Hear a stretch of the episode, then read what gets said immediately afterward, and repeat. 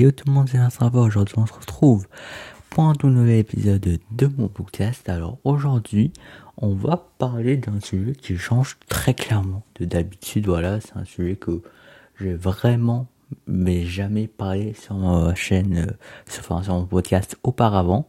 Aujourd'hui, on va parler euh, quand même politique. On va parler des législatives, euh, des élections législatives à venir, donc 2022, en France donc euh, qui sont très bientôt quand même dans euh, moins d'un mois déjà. Et puis euh, donc voilà c'est ça on va voir en fait les, principaux enjeux et pourquoi bah, en gros cinq raisons pourquoi elles, elles sont si importantes cette année.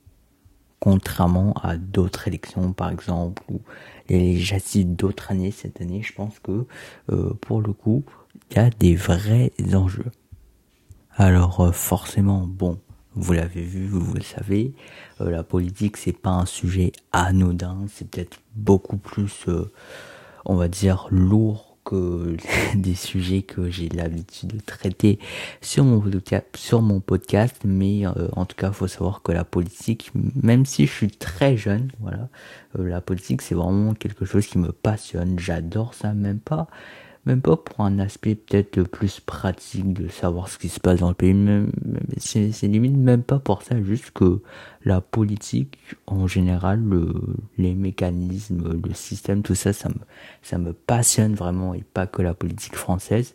Donc, euh, ouais, c'est vraiment une de mes passions mais euh, du coup, après, j'ai quand même souvent, souvent, souvent hésité à faire des épisodes sur la politique ou pas parce que je savais que c'était euh, que c'était quand même des sujets très compliqués, que c'était pas de la rigolade, que voilà, fallait quand même faire des trucs beaucoup plus sérieux que ce que j'ai l'habitude de faire. Donc euh, j'ai beaucoup beaucoup réfléchi, mais franchement là, euh, les législatives 2022, il y a tellement de choses à dire, il y a tellement de choses intéressantes que je peux dire et vraiment j'avais juste trop envie. Vraiment c'est c'est ça fait longtemps que j'ai pas fait un épisode où j'avais vraiment autant envie de le faire et vraiment c'est euh, je suis très très très content euh, de faire cet épisode, de pouvoir parler de sujets que j'ai envie de parler depuis longtemps. Donc euh, voilà, euh, même si euh, voilà, c'est sûr que je sais que comme je vous l'ai dit, je suis très très jeune et qu'il y a sûrement beaucoup beaucoup de choses que je je, comprends pas. Voilà, disons-le, il y a plein de facteurs que je comprends pas, il y a plein de d'expériences que je ne peux pas m'identifier. Il y a ouais, il y a plein de il y a plein de choses que je connais pas encore dans la politique et c'est tout à fait normal. Euh, mais euh, j'avais vraiment envie de, de, parler de ça, donc je vais euh, y aller au meilleur de mes connaissances. Et puis, bien sûr, ça me paraît comme une évidence, mais disclaimer, bien sûr, je, je, je partagerai pas mes, mes opinions personnelles dans cet épisode. Voilà, bien sûr, c'est quand même une évidence de 1 parce que je pense que pour le grand public c'est beaucoup plus intéressant d'avoir un avis objectif euh, et euh, et plus global juste que ça va intéresser plus de personnes. Et euh, deuxièmement parce que euh, mon avis en fait ne vaut rien. Autant mon avis dans des sujets comme Star Wars ou euh, du, foot ou du rap français ou enfin des sujets que je peux personnellement parler tu vois. Euh, bah peut-être là dans ces sujets-là mon avis vaudrait quelque chose. Mais là franchement je comme je vous le dis je suis très très jeune. Je suis pas en âge de voter voilà, donc bref, euh, je suis un mineur, vous avez compris, mais du coup, je, je même si oui, j'ai des opinions, mais en fait, ils ne valent absolument rien, et je suis totalement conscient et j'ai aucun problème avec ça, c'est que je suis pas aussi encore mature pour euh, pour pouvoir euh, voter, pour mes idées politiques ne sont pas encore assez développées et j'ai aucun problème avec ça, mais juste que du coup, je, suis conscient que bah je c'est c'est je j'essaierai en tout cas au maximum parce que comme vous le savez on n'est jamais vraiment 100% objectif mais en tout cas je vais essayer euh, un maximum de ne pas euh, euh, parler de mes propres opinions et de rester très global, très objectif tout au long de cet épisode. Alors, commençons tout de suite avec le premier enjeu et c'est l'enjeu, je vous dirais clairement le plus direct, hein, c'est de savoir qui aura la majorité à l'Assemblée euh, et qui du coup sera le Premier ministre et quel sera le prochain gouvernement. Parce que c'est un terme c'est un terme extrêmement beaucoup revenu euh, durant euh, même la campagne présidentielle, mais surtout euh, du coup cette campagne législative qui est en cours. euh, c'est euh, de tous les côtés, c'est extrêmement revenu cette idée de troisième tour, cette idée que ce n'est pas du tout terminé, cette idée que c'est encore possible euh, pour les électeurs de gauche, par exemple, notamment, de d'élire Jean-Luc Mélenchon premier ministre. Enfin, j'évoque lui, hein, mais c'est c'est parce que c'est lui qui est le plus revenu, mais c'est en tout cas un, un, terme très très revenu, ça, de de délire le premier ministre finalement. Et du coup bah euh, forcément aussi d'avoir la majorité absolue ou même majorité relative en tout cas la majorité à l'Assemblée nationale pour avoir le premier ministre. Et du coup tout le gouvernement et euh, voilà. Mais euh, comme j'ai l'impression j'ai l'impression quand même assez particulier à cette élection même que c'est un terme peut-être que j'étais juste beaucoup trop jeune hein, pour euh, que à l'époque je savais pas encore, mais j'ai l'impression quand même que c'est un terme euh, qui était très très peu évoqué avant et qui est vraiment euh, bah, assez nouveau que c'est juste aujourd'hui cette année 2022 que ça a été vraiment popularisé c'est cette ce, cette expression là de veuillez m'élire premier ministre et euh, au passage, voilà, pour ce qu'il demande, je pense que ça s'entend un peu, mais je suis vraiment en train de chuchoter, mais vraiment de parler pas fort du tout, euh, parce que de un, j'ai un peu mal à la gorge, mais de deux, surtout là, je tourne cet épisode, il est euh, minuit 18, donc il est extrêmement tard, et t'as vu, du coup, voilà, je chuchote, désolé pour pour euh, bah du coup que c'est pas très agréable mais veuillez juste augmenter le volume en fait hein. Euh, c'est pas très compliqué. Puis aussi là je sais pas ce qui arrive on est seulement en mai mais il fait genre 30 degrés il fait une chaleur pas possible. Du coup j'ai pas envie de parler fort de, de m'épuiser et tout. Donc voilà désolé si ça c'est un peu chiant à la longue mais euh, je vais beaucoup chuchoter dans cet épisode alors, c'est vrai que pour revenir à notre sujet, le Premier ministre, c'est quand même un enjeu, mais vraiment gigantesque. On parle quand même de la gouvernance du pays, parce que euh, vraiment, ben, en, fait, je pense que je suis pas le seul, mais avant, je savais même pas je savais même pas que le Premier ministre devait faire partie de la majorité à l'Assemblée. Je pensais que c'était juste le président, il choisissait son Premier ministre, son gouvernement, et puis tout, c'est, bon, et puis voilà. Mais je savais même pas que, en fait, bah, en réalité, c'est le Premier ministre qui, euh, bah, au final, a le pouvoir du, sur le pays, a le contrôle, qui peut faire... Euh, euh, décider de la politique interne et tout, de d'augmenter le SMIC, enfin vraiment toute la politique interne, ben, c'est en fait finalement au Premier ministre de le faire ce qui, euh, bah, en soi, euh, les, années précédentes, bah, on s'en battait un peu les couilles vu que le Premier ministre était dans le même camp que le président, mais là, euh, cette année, avec ce, ce, vraiment ce, ce mouvement-là, Mélenchon Premier ministre, ben, effectivement, si on a un Premier ministre et un président de, de parti opposé, bah, finalement, ça va être le Premier ministre, donc dans ce cas-là, possiblement Jean-Luc Mélenchon, euh, bah, qui au final ça va être lui, Macron, au final, si effectivement le Premier ministre n'est pas de son parti, bah au final le Macron il va juste être plus symbolique qu'autre chose, ça va être un peu comme la reine d'Angleterre, ça veut dire euh, voilà, il est là, euh, il représente la France dans les internationalement, c'est un peu le visage de la France, mais en soi dans le pays, il, il, aurait plus aucun pouvoir et que ce serait Mélenchon qui ferait euh, bah au final la plupart des décisions. Donc l'enjeu, vous avez compris, elle est quand même absolument gigantesque. Mais pour autant, si on n'avait pas trop cette notion-là les années c'est quand même pour une très bonne raison, c'est que c'est quand même extrêmement improbable.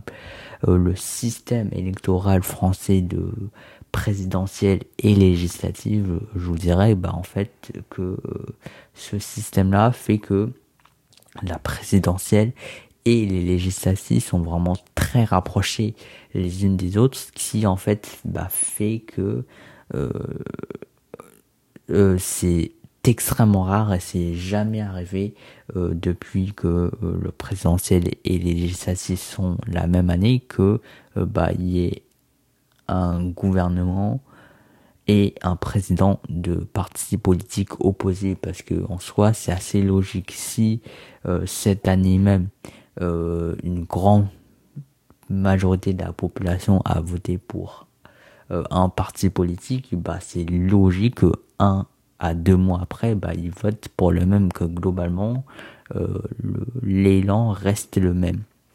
Donc au final, c'est très logique que jusqu'à là, il n'y a pas eu de cohabitation, en tout cas euh, depuis que euh, euh le, les présidentielles et les législatives sont la même année.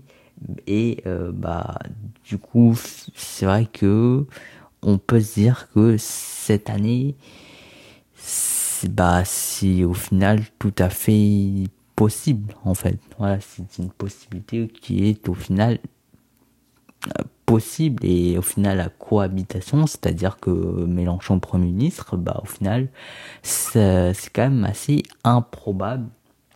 Voilà, compte tenu du fait que bah il y a, y a encore euh, quelques semaines, les Français ont quand même voté en majorité pour Emmanuel Macron pour son parti La République en marche. Donc c'est vrai que on peut se dire que euh, surtout dans, dans ce contexte là euh, que la cohabitation quand même serait très improbable.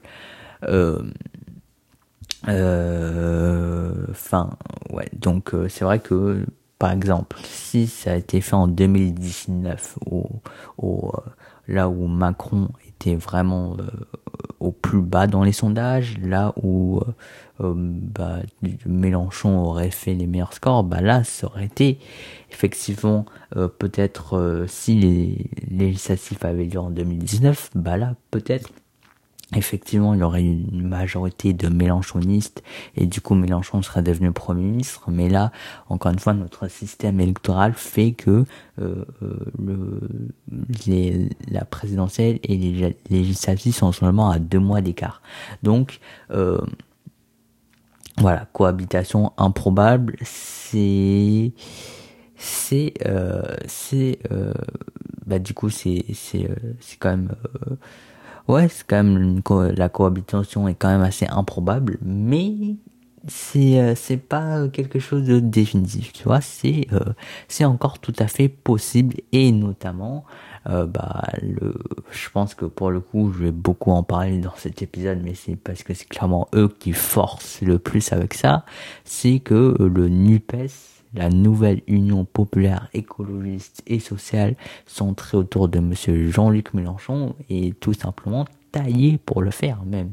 Le slogan du parti c'est Mélenchon Premier ministre. C'est vraiment ça se voit que tout le par enfin tout toute cette coalition est euh, fondée sur euh, sur euh, cet objectif-là de mettre Mélenchon à Matignon. C'est vraiment clairement c'est leur leur ambition affichée et et voilà c'est vraiment pour ça qu'ils y vont ils font toute la campagne autour de ça, ils font une grosse promotion.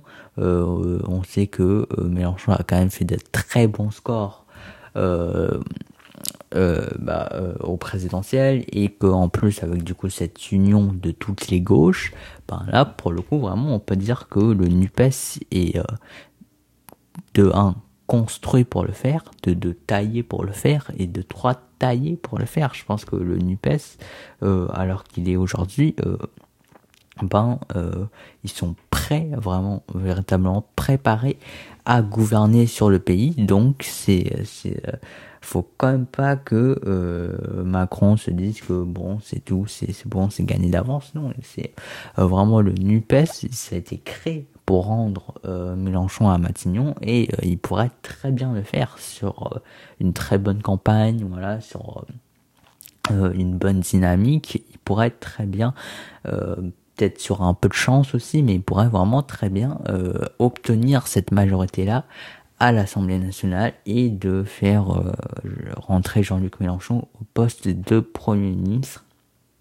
Néanmoins, faut savoir que quand même, pour, euh, pour l'instant, dans les sondages, la République en marche reste quand même euh, dans devant dans les sondages, quand même assez largement devant. Donc bon, c'est vrai que pour le coup, à part si le NUPES vraiment fait des choses extraordinaires, si vraiment euh, arrive à convaincre un grand nombre d'électeurs, on va dire que actuellement, si la tendance se maintient, on serait plutôt quand même sur une majorité La République en marche, euh, slash Ensemble citoyen, slash euh, Renaissance, je sais même plus comment il faut les appeler, mais euh, quand même une majorité présidentielle avec le président Macron.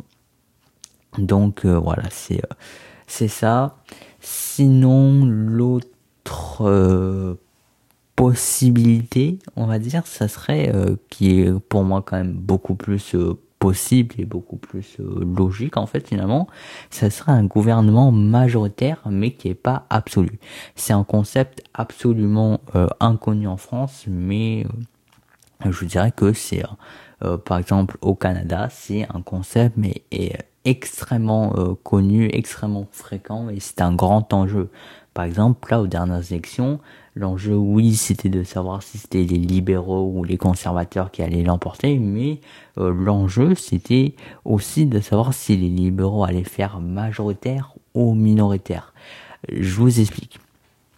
Parce que euh, je comprends qu'en France, historiquement, on n'avait pas ce problème-là, vu que il y avait juste deux partis socialiste contre républicain, droite vs gauche. Donc c'est logique que du coup forcément il y en a un qui soit par-dessus l'autre, qui est plus que l'autre et qui soit euh, majoritaire. C'est euh, quelque chose de complètement logique que tout le monde peut comprendre. Sauf que maintenant, euh, bah, vous savez que le paysage politique français est beaucoup plus découpé. Il y a plusieurs gauches, plusieurs droites, plusieurs centres aussi. Enfin, c'est très découpé. Et du coup, bah, c'est beaucoup plus probable, on va dire, que le parti majoritaire, c'est-à-dire que qui a le plus de, députés à l'Assemblée nationale, bah, que même malgré ça, il n'est pas la majorité absolue, il n'est pas ce fameux 289 sièges à l'Assemblée nationale qui leur permettent euh, bah, de, de, de, décider surtout en fait de mener leur politique seul et de bah, d'être les rois du monde un peu, enfin les rois de la France là en l'occurrence, mais euh, de de pouvoir mener leur politique sans euh, sans être dé, dérangé aucunement. Euh, bah voilà le, le fait d'avoir euh, une majorité absolue. Mais comme je vous l'ai dit avec euh, bah, du coup notamment peut-être un électorat divisé en quatre parties Nupes l'AREM euh, LR et RN bah forcément je pense que ça augmente les chances de euh, que le gouvernement majoritaire, euh, que bah, du coup la, la formation majoritaire à l'Assemblée nationale ne soit pas absolue. Euh, on va donner un exemple très concret. Je pense que le plus probable euh, dans dans euh, dans dans ces là ça serait du coup peut-être un on va dire un 250 sièges euh, l'AREM, un 150 sièges NUPES un 50 sièges LR et un 50 sièges RN. Mais dans ce cas, vous avez compris que même le, la, la formation avec le plus de députés, la République en marche, euh, dans, dans notre cas hypothétique, n'aurait que 250 sièges et n'atteindrait pas le fameux 289 sièges requis pour avoir une majorité absolue. Ça veut dire que même même si ils ont le plus grand nombre de députés, bah ils pourraient ils pourront pas euh, mener à bien leur politique et euh, que, que euh, à tout moment les partis d'opposition peuvent se rassembler pour voter contre euh, leur projet de loi. Ça c'est ça, ça c'est ça pour les les, pro, les lois votées par l'Assemblée. Sinon, pour le Premier ministre, alors j'ai fait mes recherches, voilà, j'ai fait mes recherches. En cas de gouvernement majoritaire, mais euh, pas absolu, euh, il se trouve que du coup, le Premier ministre serait quand même, voilà, quelqu'un issu de cette euh, formation-là, voilà, du forme de la formation majoritaire, même, même quand elle n'est pas absolue.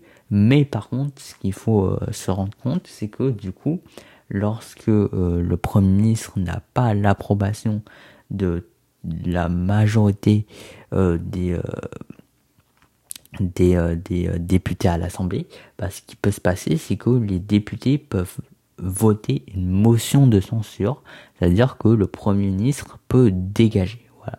Si la majorité des députés votent en faveur d'une motion de censure contre le Premier ministre, bah, le Premier ministre dégage. Euh, et ils sont tous son gouvernement avec. Donc ça, c'est quand même un outil extrêmement puissant. Et si effectivement, donc toujours dans notre hypothèse où euh, la REM finit avec 250 sièges et qu'il y a un premier ministre de euh, issu de la République en marche, ben ça se peut que toutes les euh, partis d'opposition s'unissent ensemble pour euh, voter une motion de censure pour faire dégager le Premier ministre et là la reine n'aurait pas d'autre choix que de l'accepter. Donc euh, c'est une possibilité quand même assez possible, je pense même la plus probable finalement euh, dans cette élection que le gouvernement majoritaire n'est pas absolu. Donc bref, vous avez compris que pour résumer un peu, rien n'est joué, que tout peut changer encore, que au final la présidentielle, si au final, bah ça, si, les législatives peuvent vraiment tout chambouler et que bah t'as beau être président, celui qui contrôle le pays, ça reste le premier ministre. Donc si euh, donc c'est pas encore gagné d'avance pour la République en marche et pour Emmanuel Macron. Donc passons maintenant au deuxième sujet de cet épisode, on va parler du, au final, c'est vrai que ces législatives 2022 sont le premier vrai choc des trois blocs. Et encore, bah, en fait, finalement, c'est pas vraiment ça. Finalement, c'est même pas vraiment, malheureusement, le premier vrai choc des trois blocs.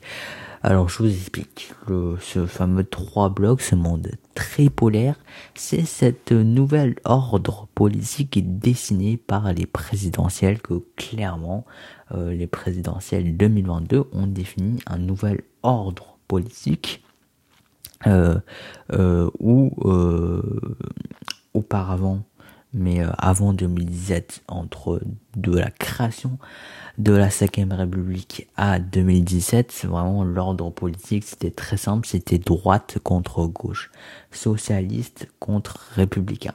C'était vraiment ça, euh, vraiment euh, pendant toutes ces années. Et euh, bah, au final, c'est voilà, c'était ça. mais maintenant, depuis 2017 et l'arrivée d'Emmanuel Macron, un candidat centriste, et euh, du coup, la République en marche, un parti centré, ça a redessiné, euh, ça a redistribué toutes les cartes et euh, bah, on est face maintenant clairement à un, un, un échiquier politique à trois directions. Une, un pôle autour de l'extrême gauche avec Jean-Luc Mélenchon, un pôle autour du centre avec Emmanuel Macron et un pôle autour de l'extrême droite autour de Marine Le Pen.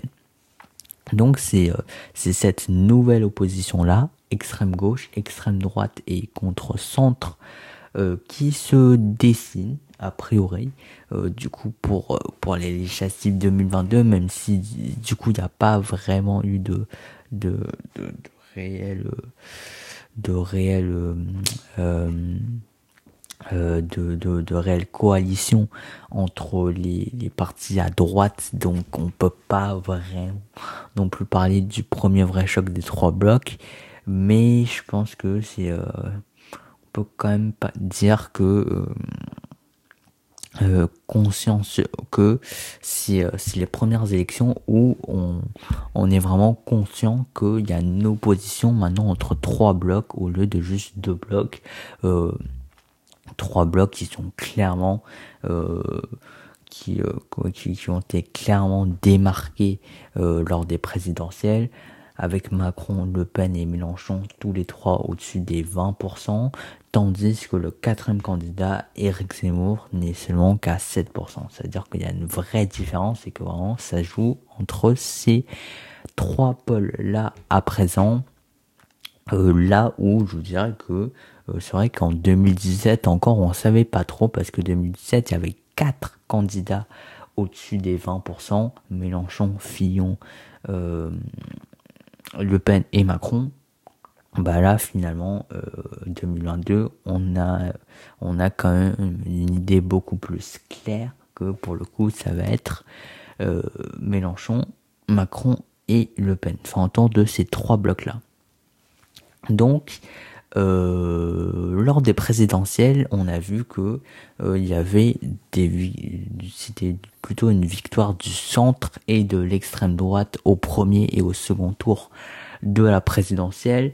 Euh, alors, je, je pourrais pas vraiment vous dire euh, si pour moi il y a un vainqueur du premier tour et un vainqueur du deuxième tour, mais pour moi, clairement, le centre et l'extrême droite ont tous les deux gagné le premier tour et le second tour, euh, ou en tout cas, en tout cas, le, grand perdant du second tour, c'est l'extrême gauche avec euh, avec Jean-Luc Mélenchon, c'est eux les vrais perdants du second tour, enfin du, du premier et du second tour c'est vrai que forcément on peut dire que c'est le centre et euh, la République en marche qui a gagné euh, le premier tour et le second tour parce qu'au final c'est eux qui ont été élus, euh, c'est Macron qui a été élu président. Donc oui ça se tient.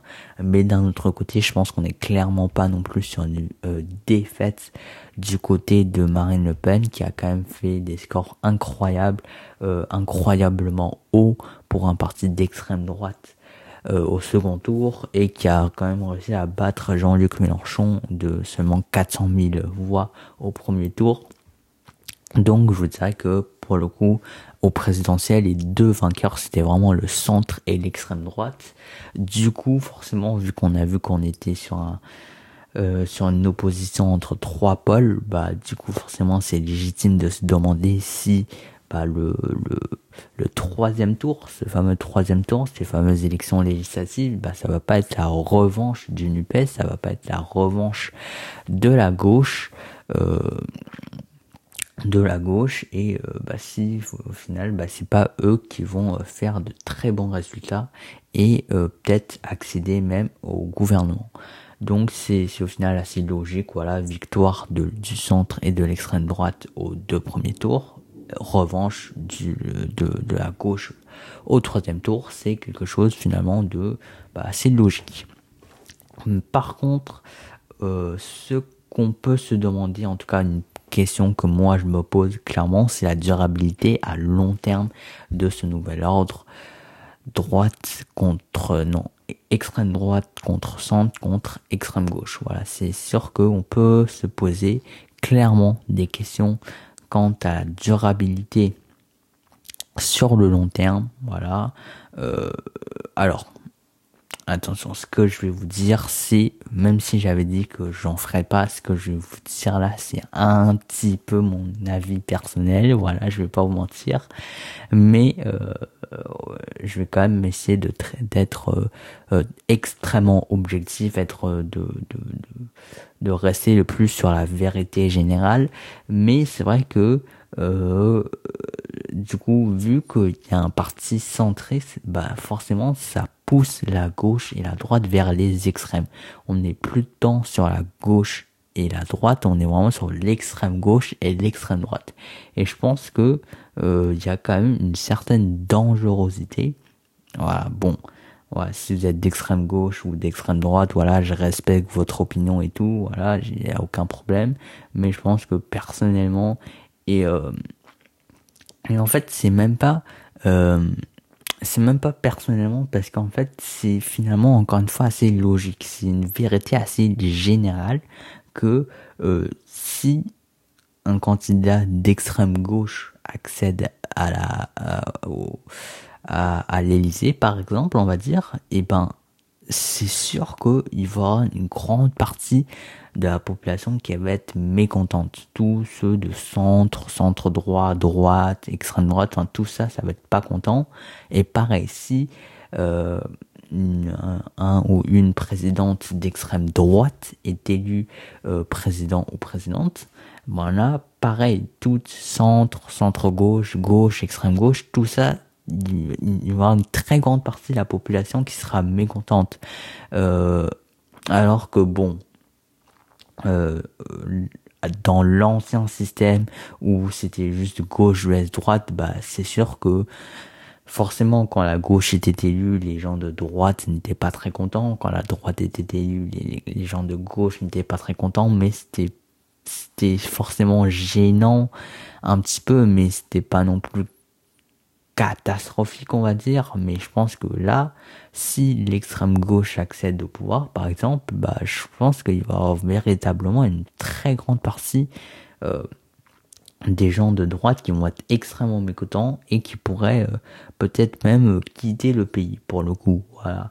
Euh, mais c'est absolument pareil hein, pour les gens de l'extrême droite. C'est clair que euh, si l'extrême droite est élue, je sais qu'il y aura beaucoup de gens qui vont juste quitter le pays, qui n'accepteront pas de, de, vivre sous sous un gouvernement d'extrême droite et c'est totalement compréhensible. Mais enfin bref, tout ça pour dire que au bout d'un moment, je pense que les extrêmes, c'est peut-être euh, pas la chose idéale et que c'est peut-être euh, euh, quelque part pas trop pas trop approprié quand même pour le, très grand public. Donc donc c'est ça, c'est la c'est la première interrogation que j'ai par rapport à cet ordre extrême gauche centre extrême droite parce que bon pour l'instant dans tous les exemples qu'on a eu c'est le centre qui a gagné mais qu'est-ce qui se passerait en cas de victoire pour une fois d'extrême gauche? Qu'est-ce qui se passerait en cas de victoire d'extrême droite? Et j'ai peur qu'en fait euh, si euh, par exemple vraiment on va prendre une hypothèse si par exemple une fois euh, l'extrême gauche est élue et euh, par exemple on va dire euh, un président d'extrême gauche bah j'ai peur que du coup ça va euh, que ça va rassembler tellement de haine autour de ça que aux prochaines présidentielles soit plutôt candidat d'extrême droite voilà que pareil quand président d'extrême droite rassemble beaucoup beaucoup de haine, que encore une fois ça soit extrême gauche et que du coup en fait il y a tout le temps beaucoup de gens qui sont fâchés qui sont mécontents et que euh, vraiment ce soit assez catastrophique. Donc voilà, ça c'est le premier point, c'est que est-ce que les extrêmes sont sont vraiment euh, idéaux pour diriger le pays. Je pense que de, de mon point de vue personnel déjà non et d'un point de vue assez logique non plus.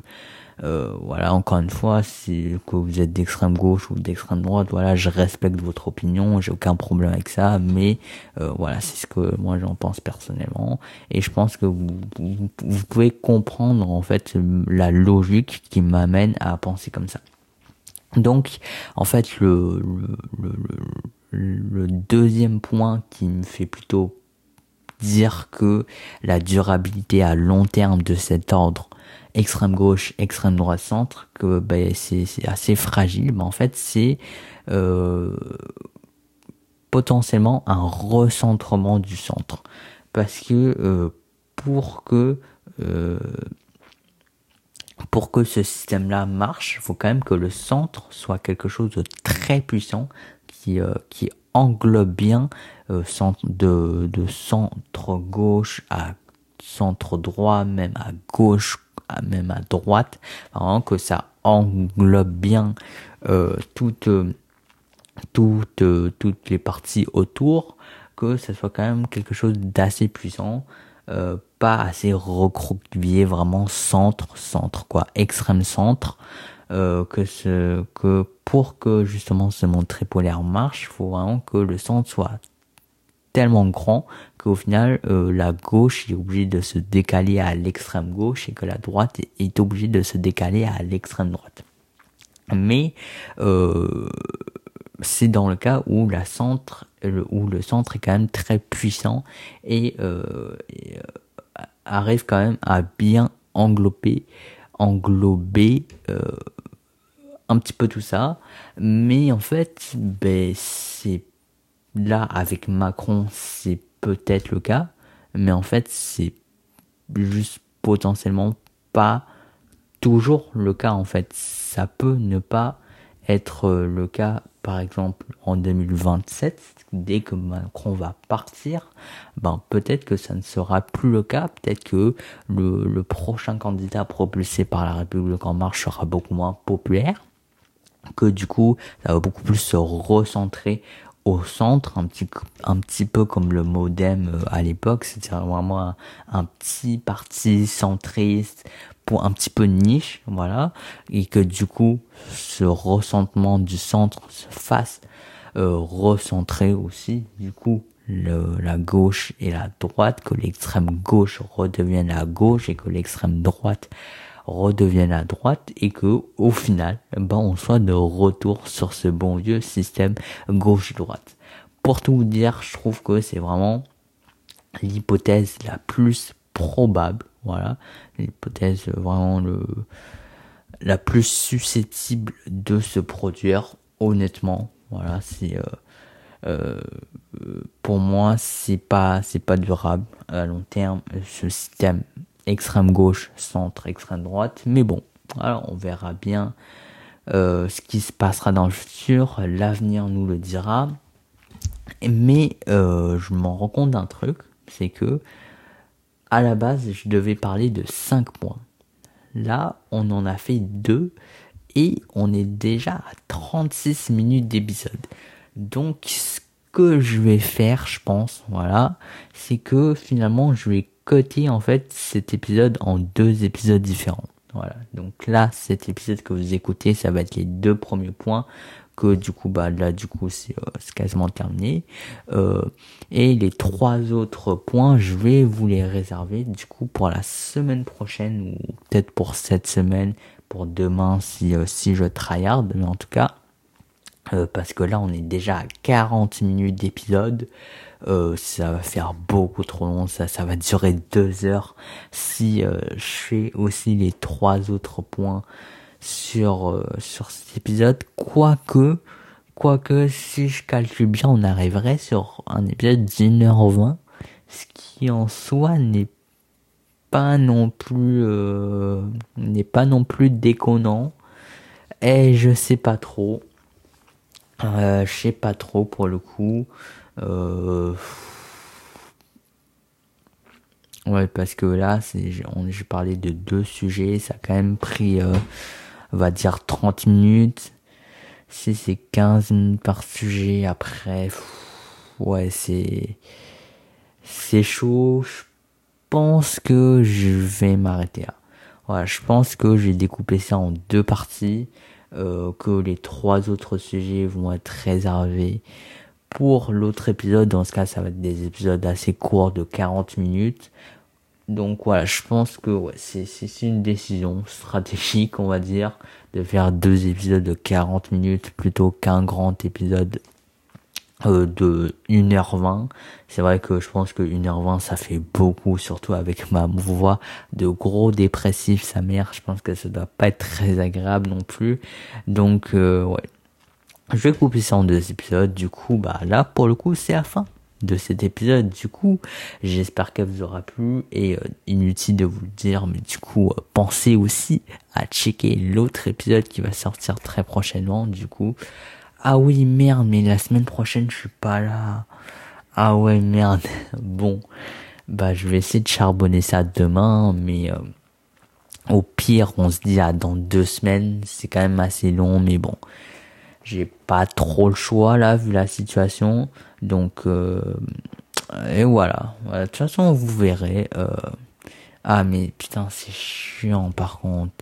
Parce que ça veut dire ah ouais bon en tout cas sachez que cet épisode sortira et qu'un autre épisode sortira aussi, euh, que ce soit cette semaine, dans une semaine, dans deux semaines, je j'en sais rien, mais en tout cas je vais charbonner ça, euh, je vais essayer de charbonner ça au maximum que je peux. Et puis euh, du coup restez branchés. Et puis bah on se dit à très bientôt pour de nouvelles euh, épisodes. Salut tout le monde, c'était sympa. Plus à la prochaine. Allez, ciao. C'est, euh, c'est, euh. J'espère que vraiment vous avez apprécié cet, épisode. C'est un sujet beaucoup plus lourd, mais que mon, que ça me passionne comme les autres et que j'ai, j'ai vraiment kiffé en parler. Bref, ciao. Salut.